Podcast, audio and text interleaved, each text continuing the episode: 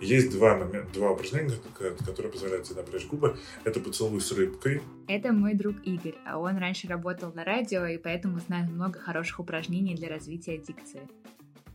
Это когда ты сначала делаешь э, э, рот рыбы а, и чмокаешь, как бы поцелуешь. Да, так. Вот так надо делать, да. Мне они эти упражнения очень кстати, ведь я Ася, и я начала делать подкаст.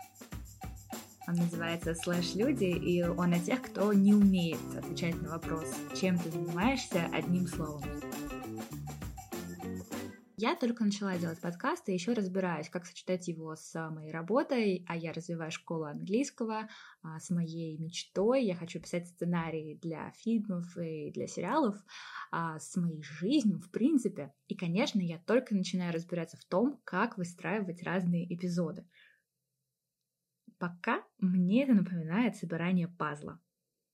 Один очень важный кусочек, после которого стало ясно, какая картина вообще будет у меня собираться в этом подкасте, подарил мне мой друг Патрик. Ты когда говорила про эту тему, я вспомнил книгу, которую я э, читал э, недавно. Книга называется Range How Generalists Triumph in a Specialized World. Э, автор э, Дэвид Эпстайн. Саму книжку пока еще не перевели на русский язык, но слово range можно перевести как диапазон или как размах, или можно просто как что-то обширное. И, конечно, это просто программное сочинение для этого подкаста, потому что автор э, Дэвид Эпстайн приводит очень много исследований, которые рассказывают о том, что люди с широкими интересами на самом деле очень даже преуспевают э, в жизни и в современном обществе. Я еще очень много раз буду возвращаться к этой книжке, но сегодня я расскажу вот о чем. Рецензия на эту книгу в New York Times вышла с заголовком Remember the 10,000 hours rule for success, forget about it. Помните правило 10 тысяч часов для достижения успеха? Забудьте о нем. Правило 10 тысяч часов — это такая идея о том, что чтобы достичь мастерства и успеха в каком-то деле, нужно сконцентрироваться только на нем и потратить на него очень много времени и очень много практики. Я вспомнила об этом правиле, когда разговаривала с моей подругой Диной. Можно я быстро расскажу, как мы с Диной познакомились, потому что это очень смешная история. Э, я ехала в метро, и Дина ко мне просто подошла и сказала, вы знаете, мне кажется, что вы мне очень близкий по духу человек. А чем вы занимаетесь? Ну, и я начала рассказывать Дине, что я вот делаю вот это и вот то, а еще мне интересно вот это. В общем, представила очень э, полную и разностороннюю картину сложной меня. А потом говорю, а давайте я тоже догадаюсь, чем вы занимаетесь. И Дина говорит, ну давай. Я посмотрела на Дину внимательнейшим образом и увидела, что у нее в руках э, договор файлики и сказала, вы юрист. Я такая стою, опа, вот это, вот это да.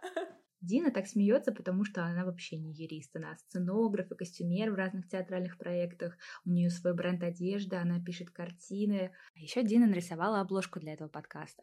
И буквально через несколько дней после того, как она закончила работу, она опубликовала в своем инстаграме немного тревожный пост. Из него стало понятно, что Дину не особенно устраивает тот факт, что она делает э, кучу разных дел. Я решила спросить Дины. Дина, что ты переживаешь? Я все время скачу это от одного к другому, и мне кажется, что я не могу развить одно что-то большое из-за этого.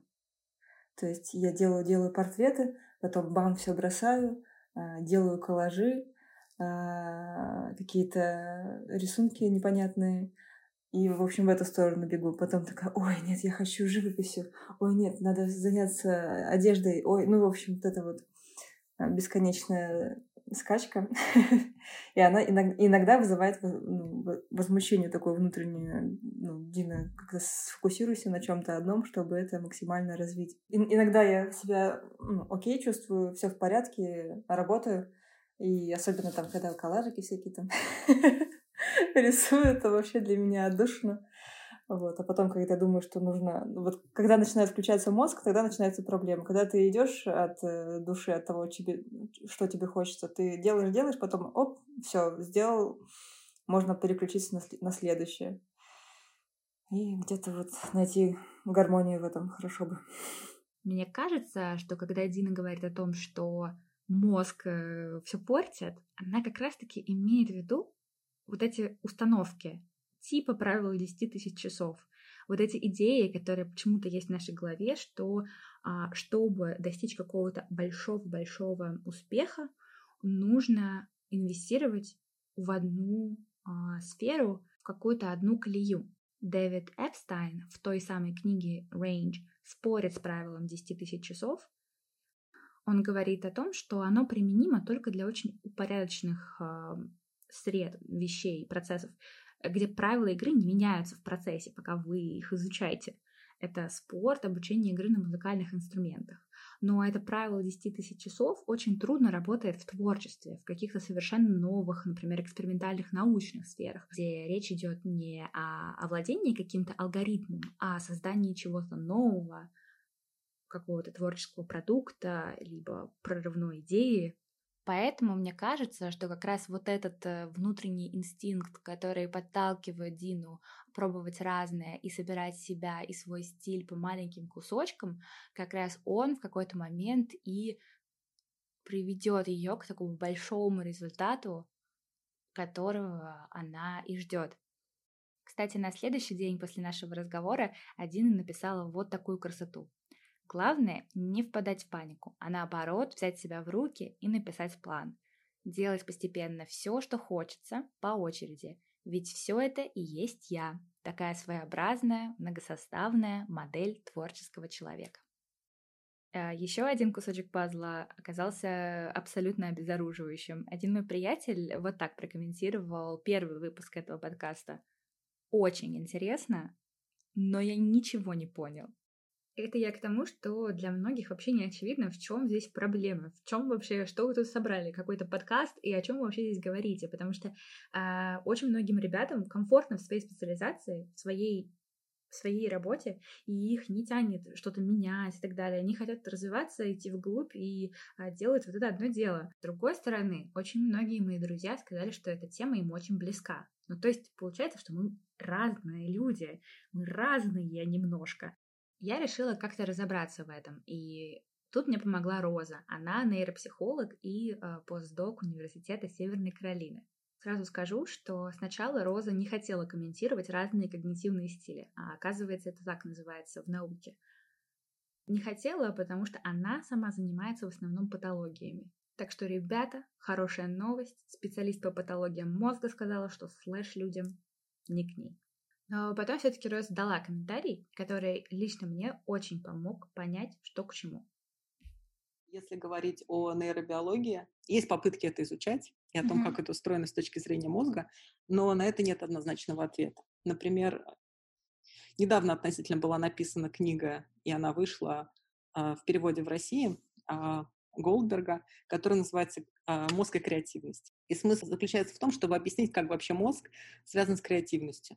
Ну и мы примерно представляем, что креативность — это тоже какое-то понятие, э, не столько научное, сколько из той же сферы, о том, почему одни люди э, более практичны, а другие какие-то в полете. И он там приводит долгие рассуждения о том, что это не конкретная черта, которая не обеспечивается одной области мозга, а это вот как, как какая-то область индивидуальных различий, mm-hmm. которые варьируют от крайних значений до таких, когда человек абсолютно воспроизводит э, заученные стереотипные вещи, может быть, э, гениально и ювелир, с ювелирной точностью, mm-hmm.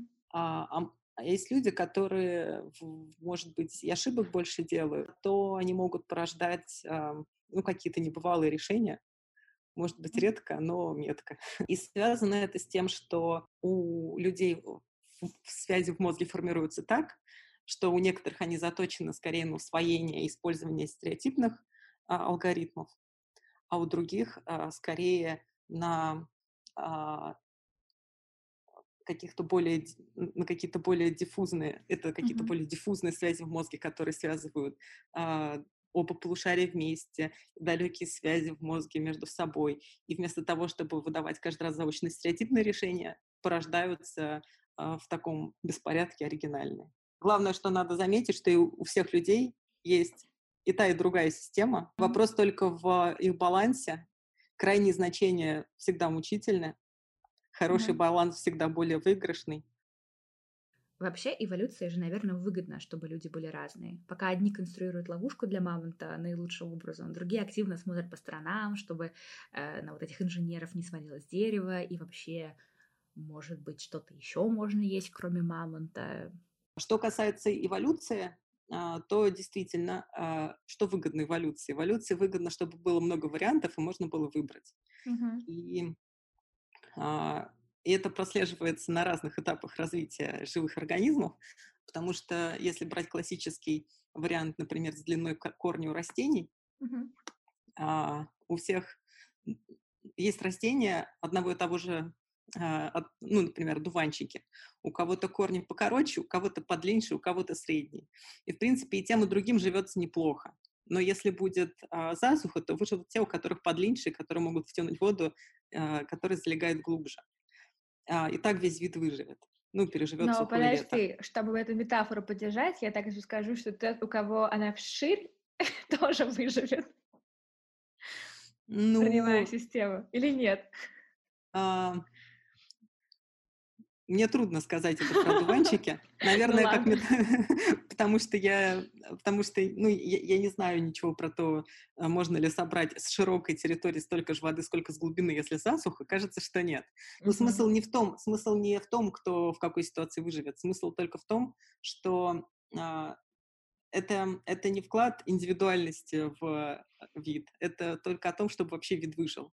Ну и в этом смысле для человечества работает примерно та же схема, в которой должно быть а, много разных вариантов, и, скорее всего, в каждый жизненный исторический период каждый из них пригодится, каждый из них будет эффективным. Вопрос только, Мгм. в какой момент это случится. А вот это очень интересная тема. В какой исторический момент, э, какой склад личности оказывается более востребован? Скоро попробуем собрать и этот пазл тоже, но не на следующей неделе. На следующей неделе будем учиться планировать, если вы слэш-человек и вам интересно 100 миллионов дел. Слушайте подкаст «Слэш Люди» в Яндекс Музыке, Apple Podcast, оставляйте комментарии, пишите мне письма и рассказывайте о слэш-людях своим друзьям. До встречи!